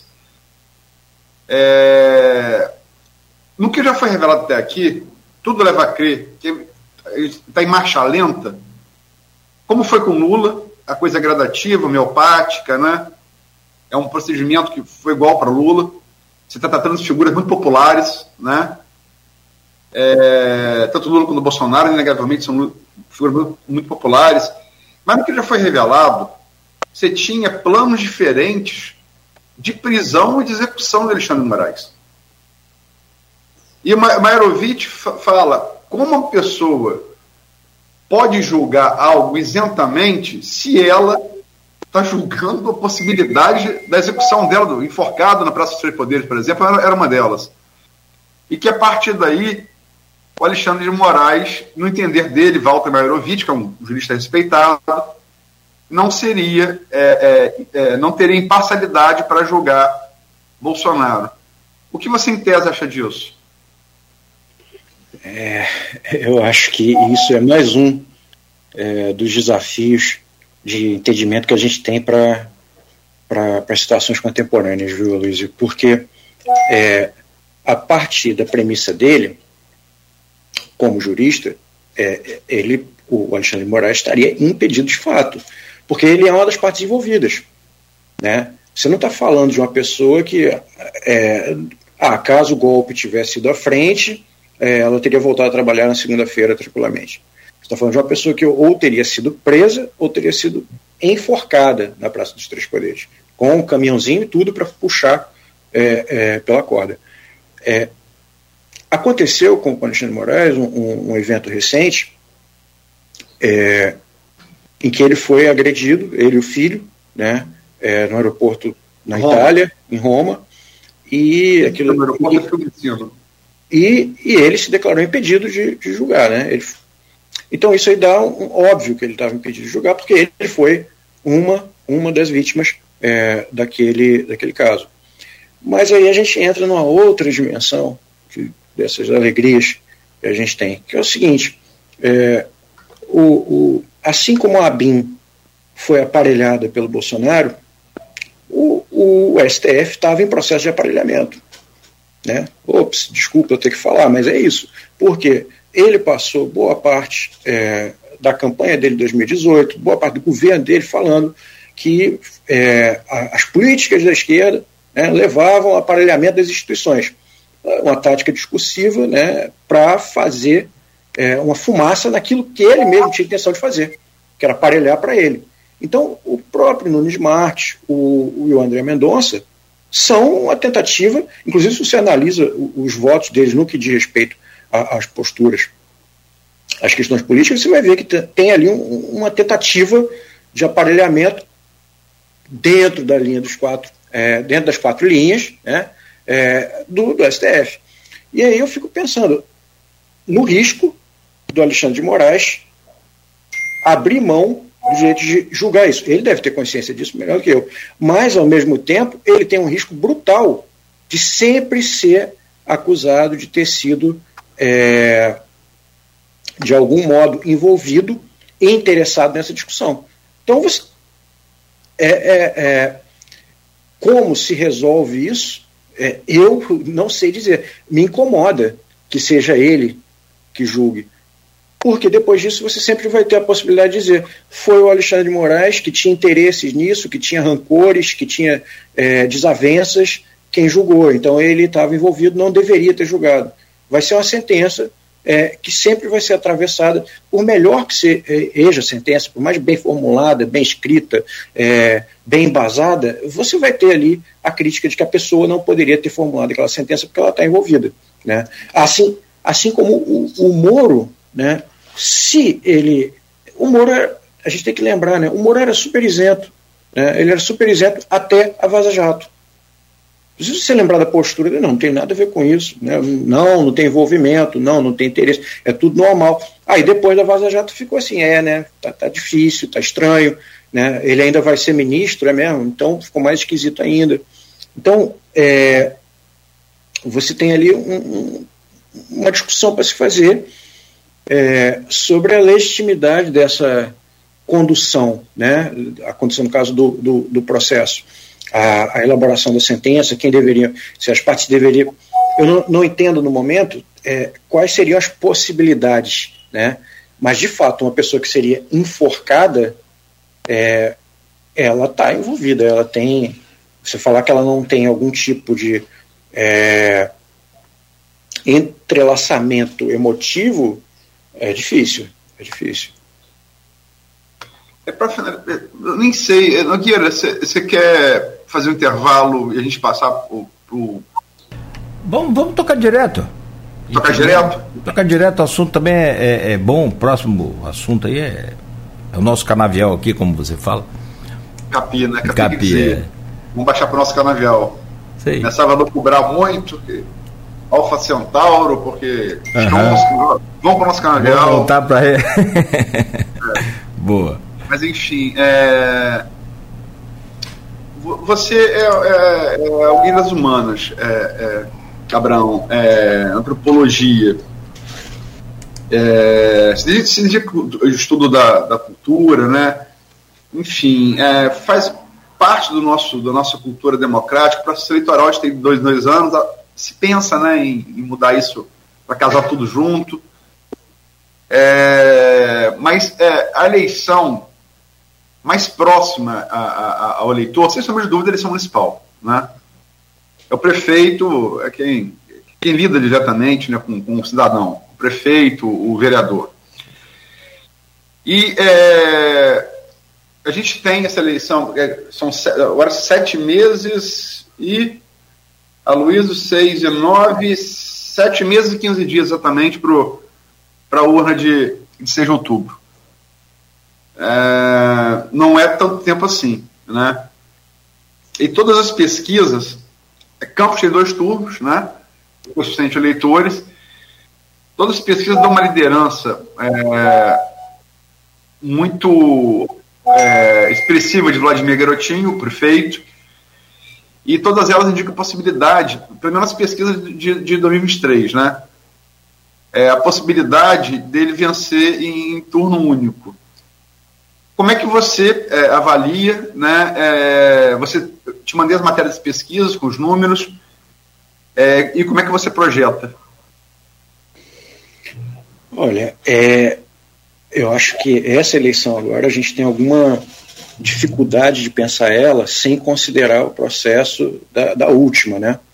Então, das últimas. Então a gente teve a, a eleição do, do Rafael Diniz, que foi uma ruptura com, com o clã Garotinho, né? Que foi uma vitória expressiva. E você teve quatro anos de um governo que não teve sucesso é, na, na percepção da, da população. E isso resultou num, num posicionamento é, hierárquico né, na, na, nos votos, é, bem prejudicado do, do Rafael Diniz é, na, nas últimas eleições que tivemos.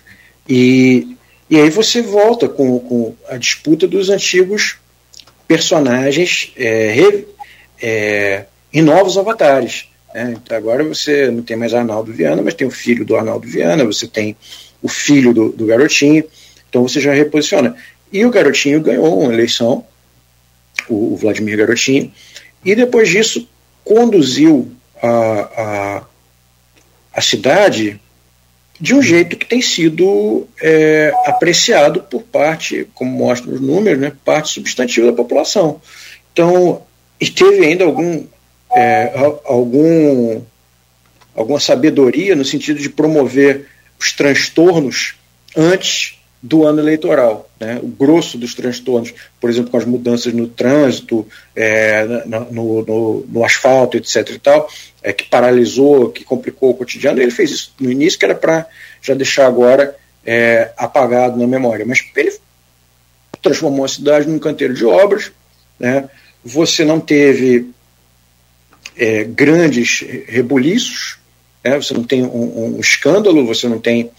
Então, com a cidade em movimento, com ele no poder, aí volta, né? A capacidade que você tem de se, reeleger. Então, ele tem a máquina pública a favor, ele fez uso é, de, do poder no sentido de promover ações. Você tem críticas a, a ele, né? Obviamente, como é, falta isso, você tem que melhorar a saúde, o transporte público ainda é, é insuficiente.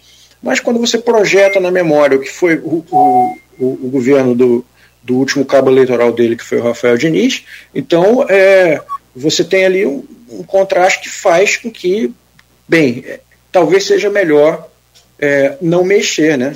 Então vamos continuar aí. Sem contar os interesses diretos, né? Diretos, porque é, como você disse, a, a, eleição municipal, as eleições municipais, elas são mais é, elas atingem a gente de um modo mais. Não é apenas uma questão é, de ideias, é, é de respeito ao que a gente vai fazer é, na semana seguinte. Então, muita gente tem é, familiar envolvido. Campos é uma cidade é, onde muita gente trabalha direto ou indiretamente na prefeitura.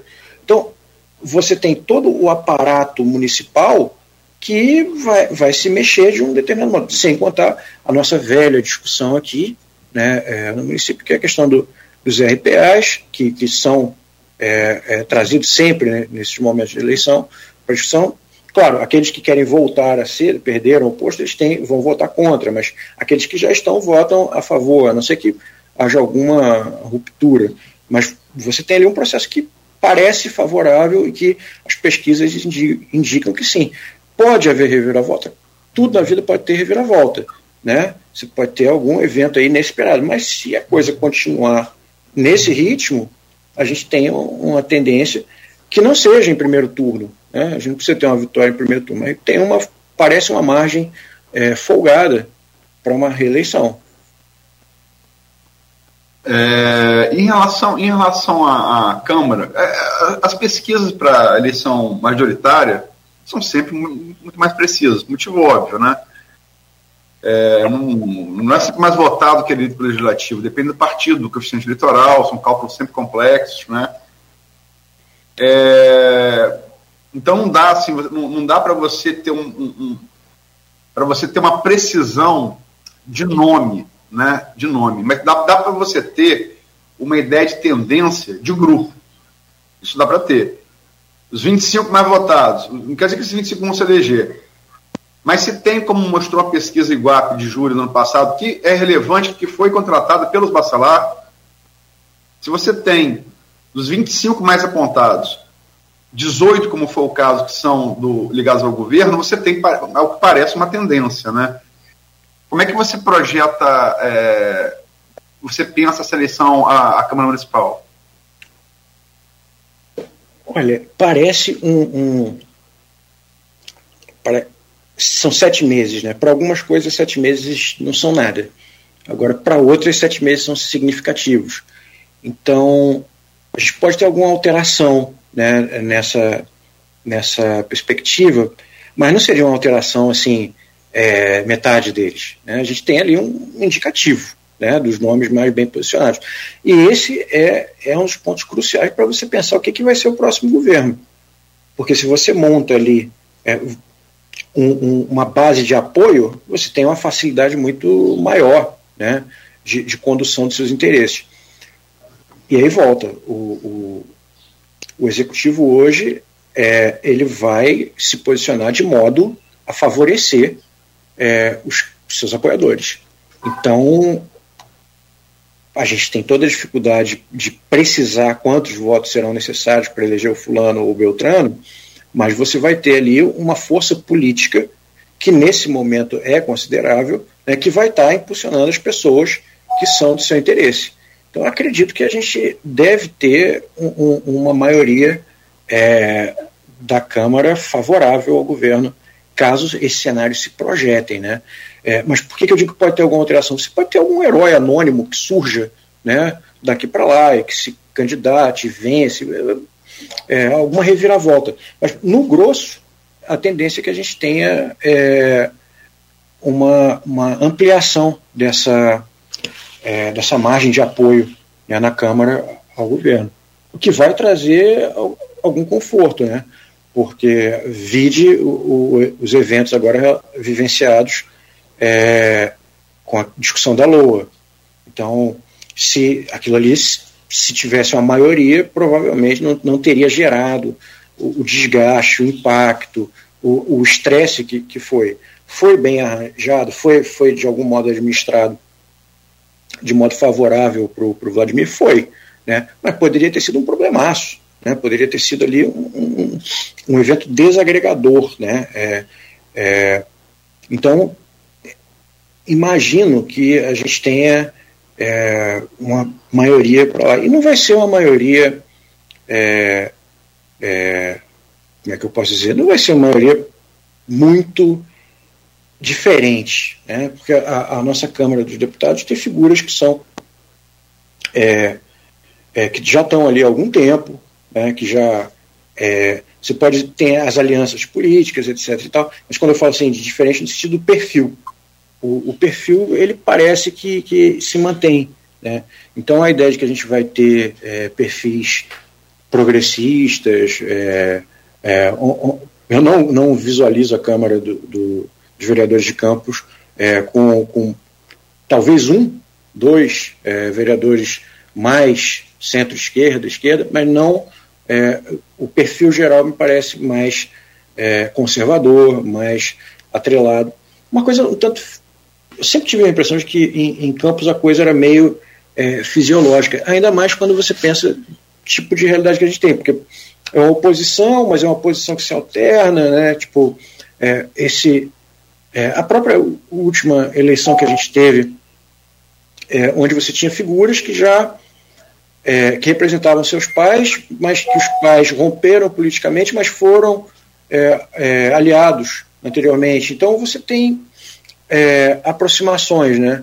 Você tem aproximações interessantes. Mesmo quando a gente coloca o, o, o, Rafael Diniz, a gente tem também alguns paralelos para pensar que Campos parece um, uma, uma espécie de, de continuidade no tempo né, de algumas famílias. Encarna bem isso. Professor, a gente tem comentado aqui sobre essa questão de clãs, essa coisa de família, sempre é o, o claro, evidente, é, é, é, a política de campos. Mas, é, é, a gente tem observado também um, um, fenômeno interessante, sei que é fenômeno, mas uma, uma, uma característica bem particular do Vladimir, que ele consegue e aí talvez pela primeira vez eu vejo, não só na família dele, mas como em todos os outros grupos também, é, se dá bem, né? surfar bem essa onda aí desse, desses números de aprovação, tanto na pedra, que é a 98, que a gente chama, que não é a maior, como a Luiz sempre relata aqui, não é de fato a, a, maior sessão de Campos, é uma importante sessão, né, é uma, uma, zona eleitoral importante, melhor dizendo, mas não é a maior, a maior é da a 75, que pega ali de Donana até Farol de Santo Tomé, mas é uma, uma, importante zona eleitoral. E você fala assim, toda vez que teve um candidato da Pedra e que conseguiu conciliar com um candidato da periferia ou um candidato de fora da Pedra, é, ele não conseguiu unanimidade, ele não conseguiu maioria, unanimidade não, não conseguiu vencer, nem na pedra ou, ou, ou então no interior. O Vladimir parece que ele conseguiu pela primeira vez, e aí falando até da família, essa coisa de desfilar bem aqui pela pedra e também não perder o, o, fio, não perder aí a sua identidade, que é uma característica dos garotinhos, com é, o interior, com a periferia. O que, que ele que tem de diferente em relação a todos os outros, em relação também à sua família? Ele conseguiu se desvencilhar da imagem dos pais? Será que ele, ele conseguiu um bom aliado como vice? O que, que você pode é, bater o martelo e dizer que ele acertou aí nisso? bater o martelo é difícil, né? Mas assim, ele tem ele tem qualidades, digamos. Ele tem é um prefeito jovem, né?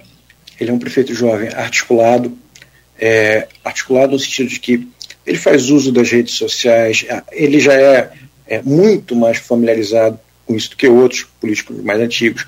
E ele conseguiu uma distância, né, é, uma distância dos pais que, que dá um certo, pelo menos na imagem, né? Óbvio, você não consegue é, se desvincular, mas ele conseguiu uma, pelo menos uma fachada de autonomia, né? É, e isso dá uma certa é, credibilidade, mas não só isso.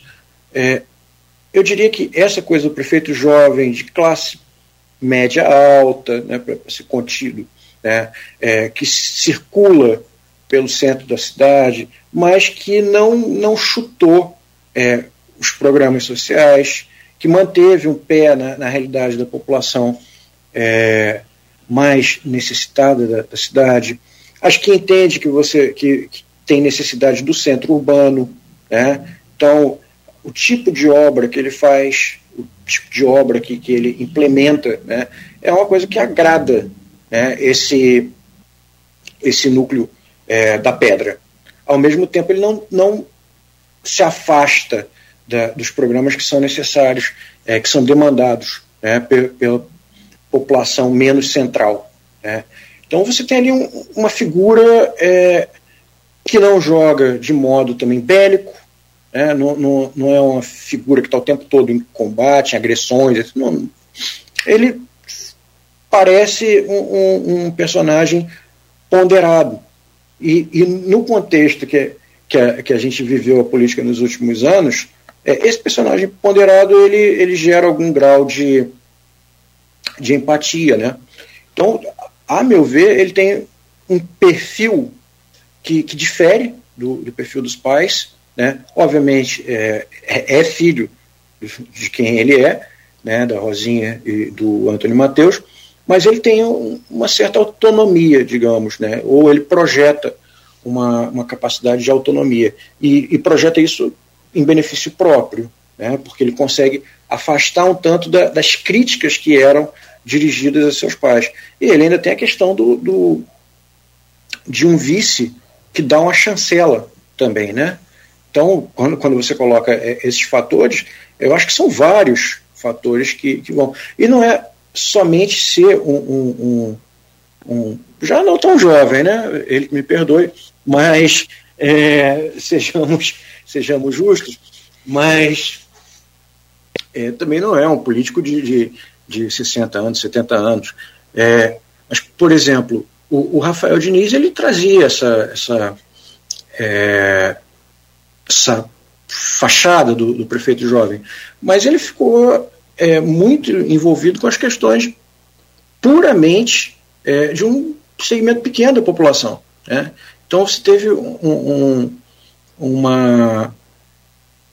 É, como é que eu posso dizer? Você desfez os programas sociais, desamparou as pessoas que precisavam desses programas sociais, e aí realmente você criou uma distância, né? você se abriu um, um, um, distanciamento único ali das demandas da maior parte da população. E também não encantou a classe média. Né? Então você conseguiu tudo num, num, num movimento muito rápido. Você desencantou a classe média, você afastou é, a, a, a, periferia e aí, bem, o resultado veio na, na última eleição. O, o, o, Vladimir ele consegue é, manter um, um, um, equilíbrio maior é, nessa, nessa performance, digamos assim. Abraão, são 8h59, vou fazer minha última pergunta, porque por conta do tempo. É, todos os três assuntos, né, tem, dá para a gente fazer não só um programa, como uma série de programas. Né, é, mas você falou aí uma coisa que, é, que eu venho pensando há algum tempo.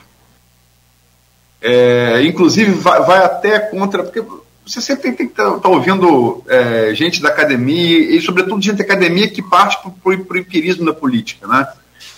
No caso do Felipe Nunes, por exemplo, da, que eu citei aqui antes, da, dos números da, da repercussão da declaração de Lula, da, da Quest.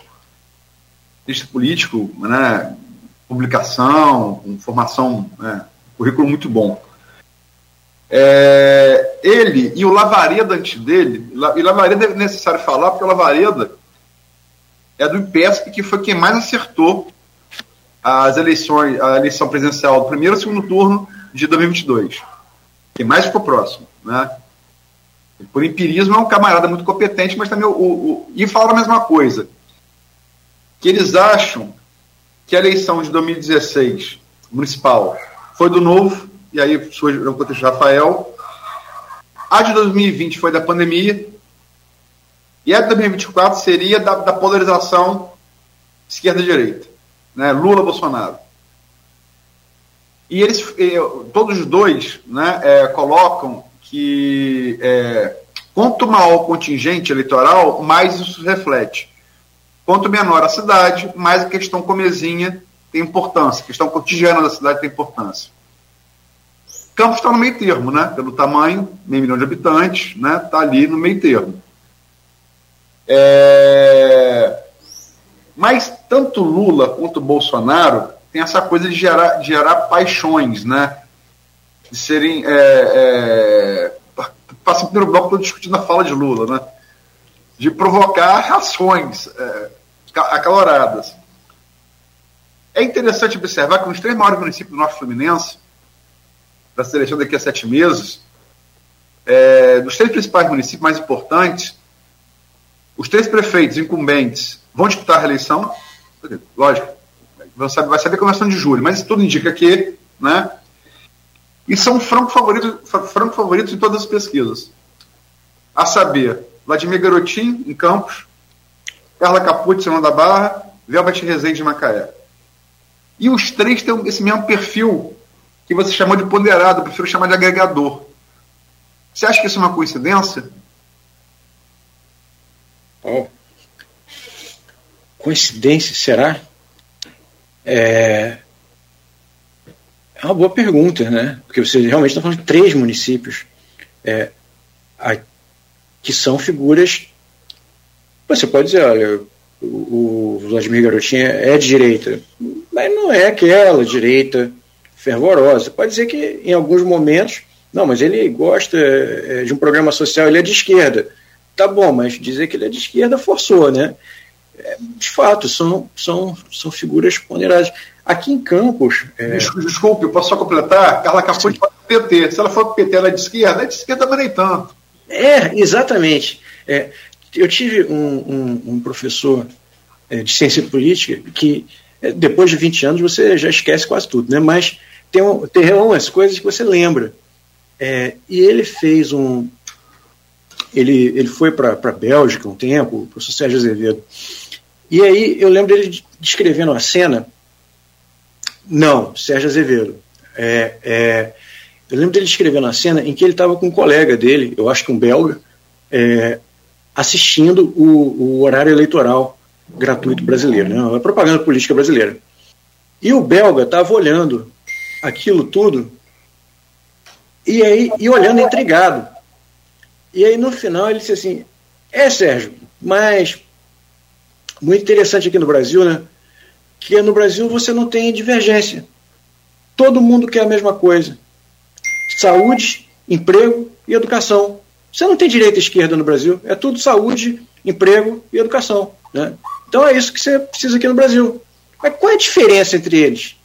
E isso sempre me marcou, porque no, o, óbvio que eles não eram todos iguais, né? Só que para você perceber a, a, a, o discurso, as nossas demandas se mantêm: saúde, emprego educação.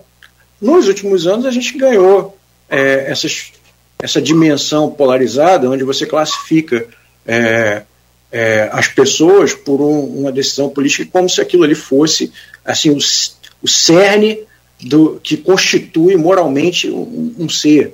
É, e, e, normalmente classifica dos, das formas mais distorcidas possíveis. Né? Virou um atributo moral. É, mas você tem ainda essa possibilidade de, de figuras que trabalham a política. Né? E o que, que essa política? É, acredito que o Aloysio foi muito feliz com essa história com, com o adjetivo do agregador. Né? É aquele sujeito que vai sentar. Que isso era a política que a gente tinha até pouco tempo atrás. Era você sentar com o seu adversário político, com a pessoa que não pensa como você, e você conversa para ver o que, que é possível encontrar é, de comum para promover o interesse comum, não é isso?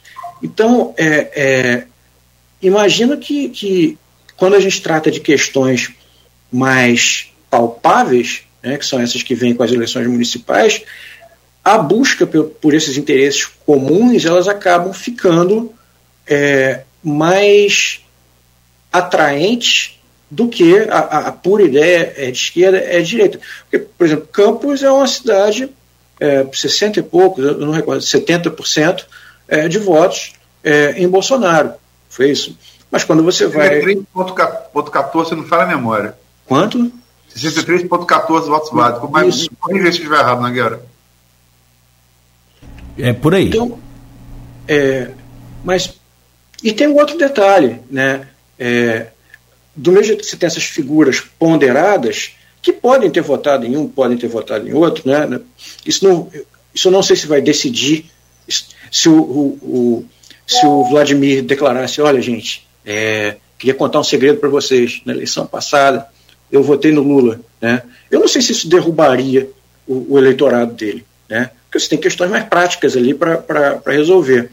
É, e, e, e acredito que ainda tem um outro detalhe na medida em que o Vladimir não é um Bolsonaro, né, não é, tampouco é um Lula, você não teria um oponente para ele. Se ele encarnasse o Bolsonaro, ele não teria um Lula na cidade para ele. Né? Do, do, mesmo jeito que se ele encarnar um Lula, ele não vira. Ele não tem essa. Campos, a gente não teria essa.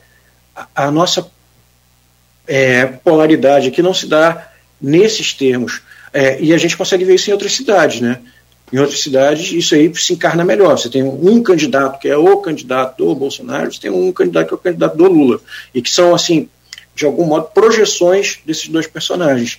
Campos ainda é, figura uma política mais é, do diálogo, uma, uma, política que transita, né? É, que tenta é, agregar. Obrigado, Luiz, ajudou. A ideia da, da agregação foi, é, agregou, agregou. Não, eu vou inclusive fazer um painel sobre isso, mas estou é, aqui revelando pauta, né? não devia, fazer isso. mas eu estou pensando em fazer isso. Até discutir com, algum, com alguns amigos em comum, seus colegas de academia, sobre. E até foi ideia de uma. De uma de uma, de uma não existe jornalista, né, que está agora fazendo letras, né, a Paula Veneron que me deu essa ideia, eu conversando com ela sobre político, e ela me deu, me deu essa ideia, né, e eu acho interessante, sim, sobretudo após após é, tá no meio termo exatamente do que colocam o Lavareda e o, e o, e o Felipe Nunes, né? Então acho interessante. E, e, e, não acho que seja coincidência, são três princípios, né? E, e também como você não acha ruim, né? É. É o perfil Ulisses Guimarães, né? É. é depois que a gente vivencia, é. depois que a gente vivencia a, a, a polaridade, a gente começa a olhar com mais carinho para esse tipo de, é, de, de, ponderação, né? Diz que é do inferno que você vê o paraíso, né? Então tem que... Não, eu me lembro uma, uma, uma, uma amiga minha, mais à esquerda, né? Bolsonaro, ah meu Deus, que saudade do vampirão. Nesse nível. É nível lá, lá embaixo. Gente, são 9 horas e 9 minutos. Fiquei devendo duas informações aqui. Uma com relação aos números agora que a Luiz falou, mas a primeira é sobre o, o chanceler israelense. O Luiz falou, acertou o primeiro nome, Israel, e o segundo é o Katz. Katz. Isso. E os, quanto aos números aí que você citou, perfeitamente 63,14% dos votos para Bolsonaro no segundo turno. E ele cresceu do, do primeiro, ele teve um pouco mais de 58%, então ele cresceu Não. mais ah, sim. No, pr segundo, no né? primeiro para o segundo ele cresceu. Em 2018, ele, se não me falha demais, ele ficou um pouquinho acima. Ele ficou 64 pontos alguma coisa. Isso aí, um pouco mais. Então, meu caro professor aí, sem dúvida nenhuma, eu acho até, eu não sei se você conseguiu ver aí simultaneamente falando com a gente, é, mas tem vários comentários aqui, tem muita coisa aqui. Se depois quiser passar lá pela, pelo link desse streaming, vai estar disponível lá no, nas redes. Já está disponível aí nas redes sociais. Tem vários comentários, tem vários elogios aqui, inclusive a, o seu esclarecimento. Enfim, e a posição né, da população com relação a essa questão aí dessa fala do Lula e, e outras coisas mais. São nove e dez, nós queremos te agradecer, o, o Abraão, e dizer para não demorar tanto para aparecer, né? Aliás, esse ano a gente já está falando aqui, ano de eleição, a gente vai estar tá sempre né, é, acionando aí para outras informações, outras colaborações. Forte abraço para você, muito obrigado por hoje. Obrigado, Nogueira. Eu que agradeço o convite. É, fiquei muito feliz mais uma vez e, e mantenhamos o, o diálogo, as conversas por aqui, pelas redes sociais. A gente segue conversando, segue trabalhando para tentar trazer esclarecimento, informação, é, e acho que é, o papel do, do, do, intelectual não é trazer conforto. Né? O papel do intelectual é, é fazer pensar, é tirar justamente o conforto. Então, é, a gente não é isento de, de, de erro, né? mas a gente tenta, de algum modo, não é, afastar uh, os olhos da realidade. A gente tenta trazer é, a reflexão para o mundo é, de fato, para o mundo empírico, e buscando é, construir uma, uma perspectiva de ação que valorize a vida. Eu acho que o intelectual que, que, se, de, que se separa da valorização da vida e que naturaliza a, a, a desgraça ou justifica, ele acaba é, cometendo um, um, uma espécie de atentado contra, contra si e contra os seus. Muito bom, muito bom, é isso mesmo. Bom, e a você também, Aloysio, nosso agradecimento por hoje. Amanhã estaremos de volta às sete da manhã. Hoje tem o Jornal Folha da Manhã já nas bancas e de cedo, nas casas dos assinantes também, né, com todas as informações. Tem aí essa repercussão do, da fala do Lula lá também na, no, no ponto final tem o parecer contrário aos casos, aos casos como o da Carla é, Machado, que é o chamado prefeito itinerante, prefeito profissional, enfim. E amanhã estaremos de volta aqui às sete da manhã. Obrigado por hoje, Aloysio. Agradecer a você, Nogueira. É, saudade de novo ao retorno do Beto. Sei, sei que você está feliz, né? ouvi, ouvi todo dia saudações rubro-negras no seu ouvido. Pelo amor de Deus. Você é um bom tricolor, tá feliz com a volta do Beto. É, agradecer ao Marcelo pelo tempo que ficou aí também. Agradecer ao Abraão, é, a entrevista foi muito boa, né? É, e é, eu, eu, meio que vou fazer um diálogo com o que eu falei ontem quando entrevistar o, o Hamilton, né? É, eu acho assim que é, é, é, muito importante ser uma cidade universitária é uma coisa muito importante e acho que a Folha tá assim tem um papel tem, tem, um, tem um papel na, na, na gênese disso desde lá é, da Fafic, na instalação da Fafic, do prédio da Fafic, que hoje, hoje não está tá, tá abandonado, né, só funciona a FOC lá, passando pela instalação da, da UENF, né, e, e hoje a gente colhe os frutos disso. Né? É, aqui um, um, um, um, professor da UF, né? É, que era só um curso de serviço social, hoje abriga vários outros cursos. Né? É, tem a, agora a ampliação do campus ali, um, um, esforço do deputado Chico D'Angelo, depois pego por Vladimir enquanto era deputado, né? que conseguiu uma emenda e, e já demonstrava esse perfil agregador, né, que essa emenda de bancada teve a assinatura do Sargento Gurgel e de Italia e Petrone. Eu entrevistei os dois. Né? E estamos colhendo fruto, os frutos disso, que é justamente poder tratar de assuntos, passando da geopolítica, pela política nacional, pelo, pelo, pelo evento mais, mais, mais local, e, e, trocando com a academia. Isso, isso é muito importante para a imprensa, eu acho que é importante para a academia e, sobretudo, é importante uma formação de conceito de cidadania verdadeiro, né? Onde você tem a teoria, mas também tem a prática. E sempre fazendo, fazendo essa interface. Eu acho que, sobretudo, é importante para o ouvinte, para o telespectador, para o leitor, né, para a formação de uma opinião, né?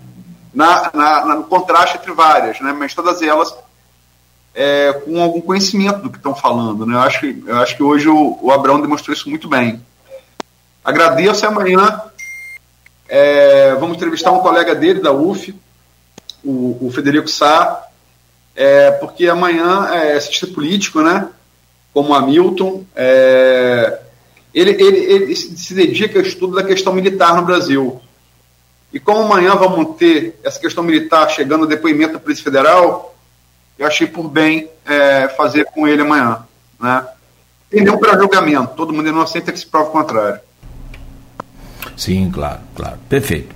Gente, fechamos aqui, 9 horas e 15 minutos. Continue ligado, continue então aqui na Folha FM. Campos tem previsão de tempo chuvoso durante todo o dia. Agora são 9 horas e 15 minutos, faz 26 graus com tempo nublado. A gente fecha o programa de hoje.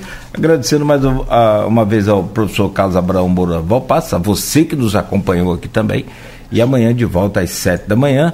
E, claro, né, continue aqui na Folha FM. O programa é oferecido por Coagro, Proteus, Unimed Campos, Laboratório Plínio Bacelar e Vacina Plínio Bacelar.